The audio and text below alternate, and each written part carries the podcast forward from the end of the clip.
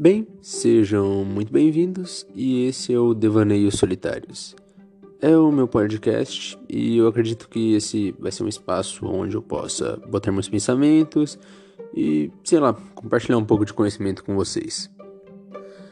No episódio de hoje eu vou tratar sobre o tema anarquia. É, eu vou começar agora uma série contando sobre diversas teorias políticas e as suas aplicações. É, hoje em dia, a gente tem várias vertentes, como eu citei, da anarquia, e eu pretendo explicar pelo menos as mais conhecidas dela.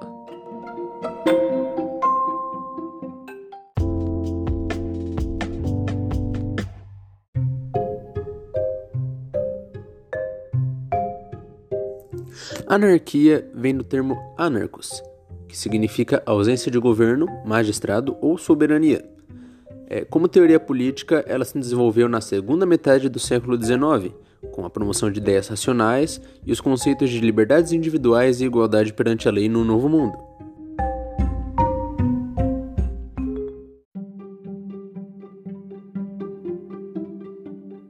Um dos principais expoentes da anarquia foi Kropotkin. Ele era um filósofo russo e se destacou nessa área. Na busca pelas origens da anarquia, ele chegou à conclusão de que não era algo de um filósofo específico, e sim uma ideologia das massas. Ela era baseada no mutualismo, que era uma das correntes da ação de conflito humano que ele deduziu, sendo o mutualismo uma e o autoritarismo outra. Nesse caso, o mutualismo seria voluntário e o autoritarismo usaria da coerção. E agora nós chegamos no ponto principal que era o meu objetivo, que é explicar as várias vertentes da anarquia. Hoje em dia nós temos uma pluralidade gigantesca delas, e meu objetivo é tentar explicar pelo menos um pouco da maioria delas.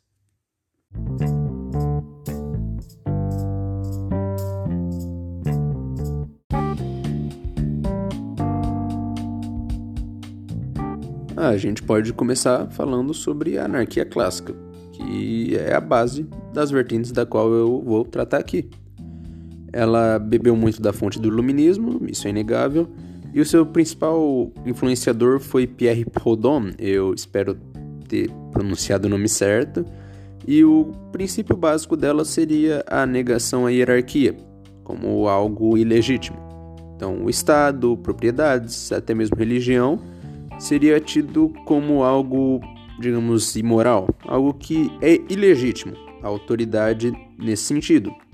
Ela serviu de influência para as demais bases do anarquismo, embora algumas das vertentes apresentem uma hierarquia, porém voluntária, fazendo essa diferenciação de que o Estado é uma hierarquia coercitiva.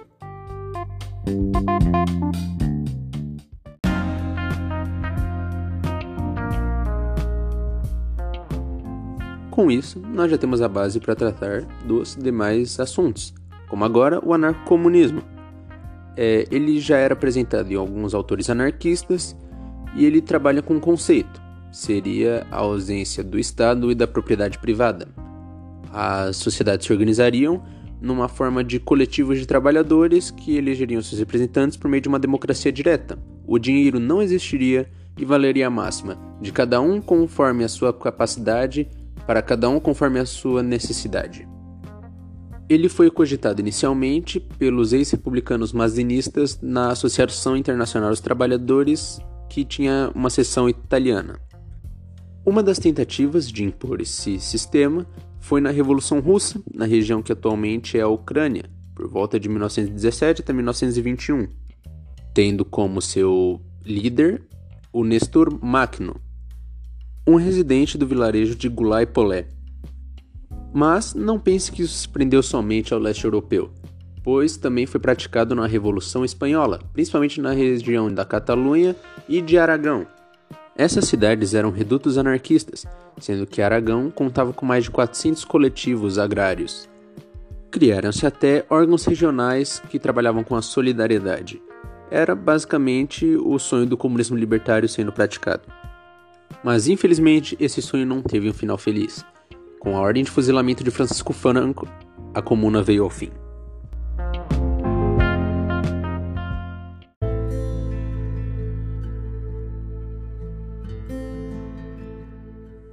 Anarco-primitivismo. Bom, esse segmento acredita que a civilização no geral é a origem da coerção e da alienação, pois antes vivíamos em grupos nômades e agrícolas, é, apenas como coletores ou caçadores. Sendo assim, não havia diferenças políticas, econômicas ou hierárquicas.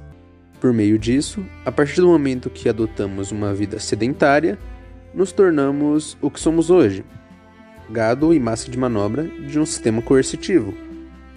Um dos argumentos é que a domesticação, que é o processo pelo qual passamos ao entrar no contato mais direto com a terra e com a produção, é algo que tira o equilíbrio natural das coisas, já que antes todos lutavam pelos mesmos recursos e agora há uma grande diferença entre o poder aquisitivo dos humanos. Para eles, a ciência mecanicista atual não é válida, já que ela sofre um viés ideológico em relação à civilização. Sendo assim, ela enxerga as coisas como áreas separadas a serem estudadas e não como uma área única. Para eles, esse sistema mecanicista é uma espécie de religião doutrinadora, já que, segundo as suas crenças, a realidade por si mesma não é reproduzível ou igual para todos os observadores. O anarcoprimitivismo está, de certa forma, bem coligado com o anarquismo verde, ou ecoanarquismo, sendo que até mesmo na, no Reino Unido, durante um período, eles estiveram juntos. Porém, existe a diferença que o anarcoprimitivismo irá pregar uma diferença entre a civilização e o estado natural do homem e mostrar a tecnologia atual como um problema, enquanto o anarquismo verde é, tende a ser mais conservador em relação às nossas tecnologias, mas pregar um progresso ecossustentável.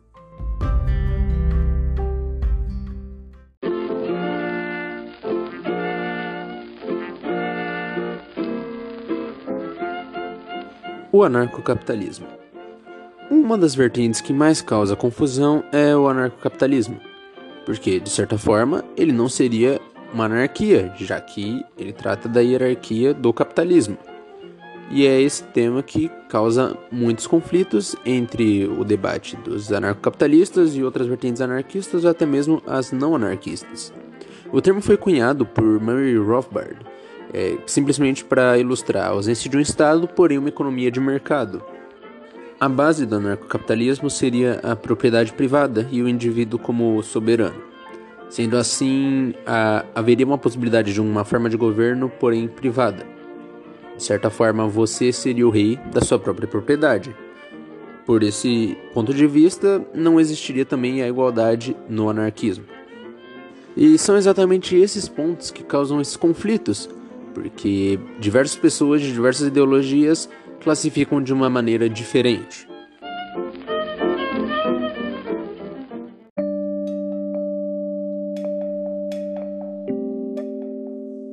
Uma linha geralmente pouco tratada é o anarcopacifismo. Ele teve grande influência do escritor russo Lev Tolstói. Nele, é, ele pregava que o cristianismo é incompatível em sua essência com o Estado. Era uma forma de libertarianismo cristão. Ele pregava a voluntariedade, a caridade e uma dieta vegetariana. Alguns de seus pensamentos foram adotados por grandes líderes como Gandhi e Martin Luther King. É, basicamente, ele criou um movimento de muita influência, mas acabou sendo morto pelos líderes bolcheviques da Revolução Russa.